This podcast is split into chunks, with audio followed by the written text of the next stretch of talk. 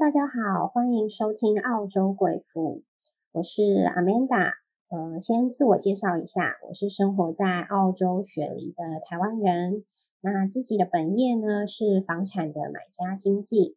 那我的兴趣呢，我对于人生规划、职业规划、呃性格的探索，然后还有个人能力的增长，然后以及呢一些生命议题呢特别有兴趣。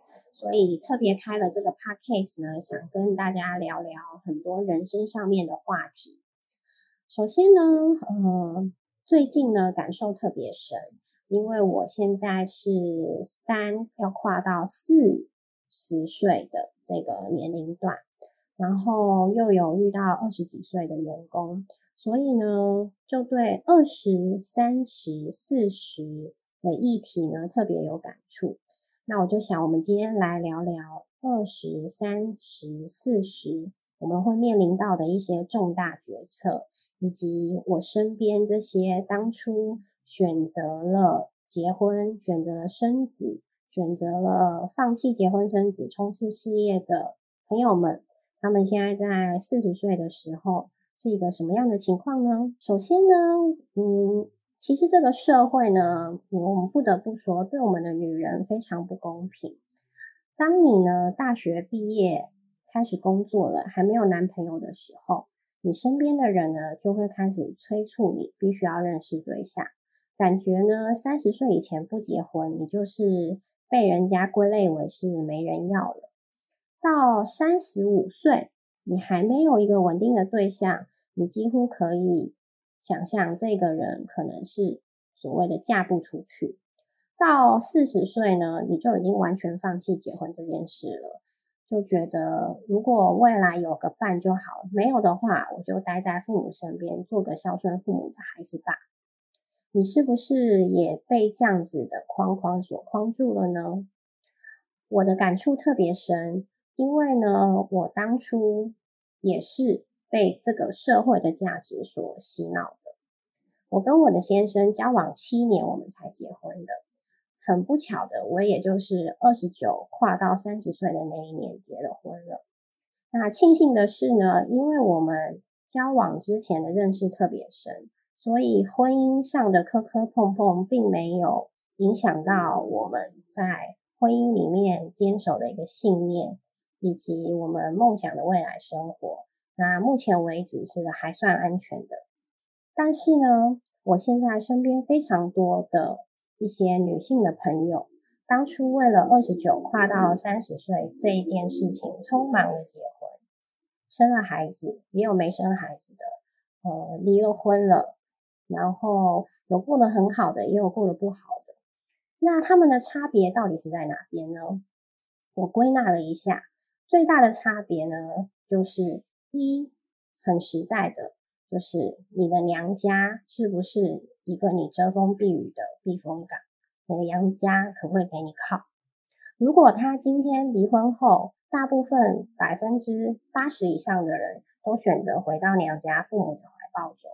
可是，如果今天父母给你的是一个冰冷的墙壁，而且并没有要在经济上面或是在情感上面给你任何的支持的话，这样子的朋友呢，姐妹呢，离婚后过后呢，通常都会过一个非常非常黑暗的低潮期。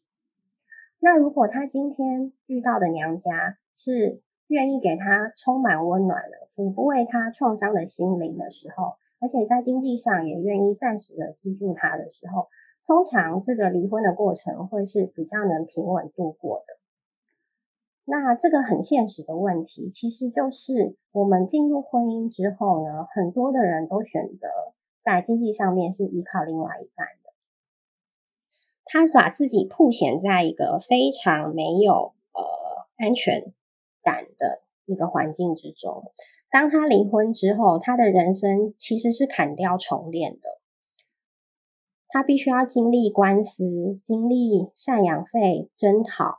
还有孩子的抚养权，以及最真实的面临，就是他怎么样可以辅助他自己再站起来。这个过程其实非常痛苦。呃，虽然我没有经历过，可是我陪了看着几个朋友这样子度过。那我不是在他们的鞋子里面，当然我无法感受他们真实的感受。可是我必须要说，通常呢，比较正能量，而且勇敢，而且他在离婚前自己其实是小有积蓄的人呢，他都可以在这个风暴之中比较安然的度过。再来呢，三十几岁的。才结婚的，难道就没有面临这样子的问题吗？其实也是有，可是呢，因为他三十五六岁他才结婚，其实他在经济上面是有一点小有积蓄以及存款的，或者是呢，当你三十几岁的时候，你非常明白自己要的是什么了。你在婚姻中比较不容易，因为家庭，因为另外一半，因为嗯公公婆婆的压力，你就失去了自己。你可以把自己的生活安顿好，你更懂得去，嗯，要求一些自己的权益、自己的空间，而且你会更懂得为自己设想安排。那我不是说二十九岁的人就不会这么想，可是必须要说，统计学上面说，三十岁以前，因为人生的历练不够，所以你想的，呃，一些人生的课题并没有那么全面。那四十岁结婚，那就更不用说了。通常四十岁结婚的人有一个特性，他们很容易的闪婚。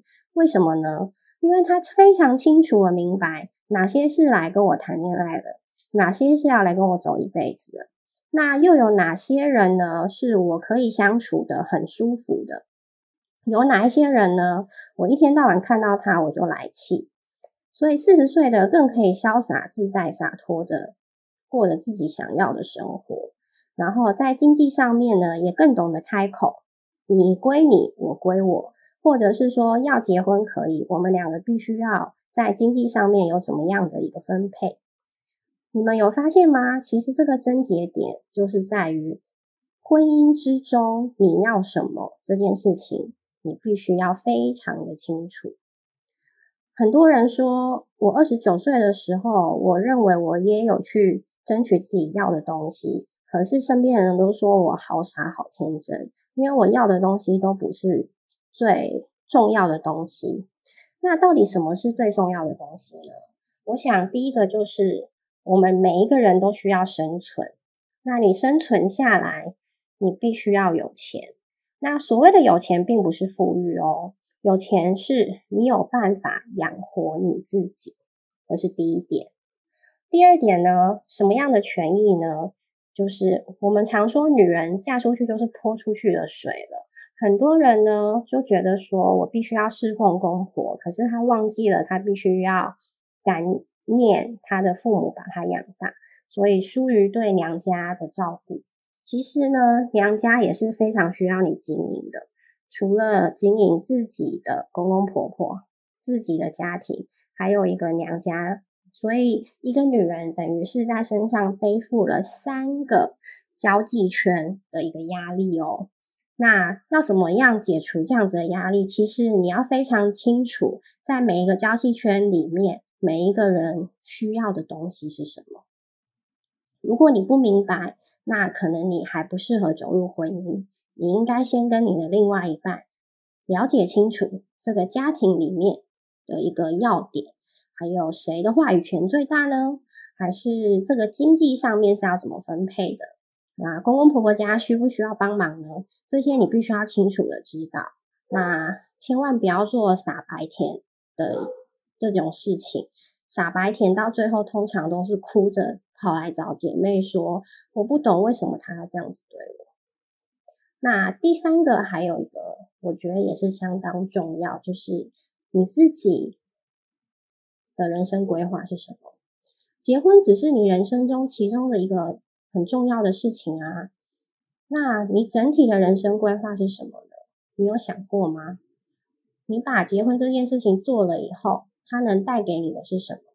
是一加一大于二，还是你没有想要大于二？我们就一减一等于零，大家手牵手一起共同努为未来努力，是哪一种情况？然后还有结婚这件事情会不会影响你对你自己的人生规划？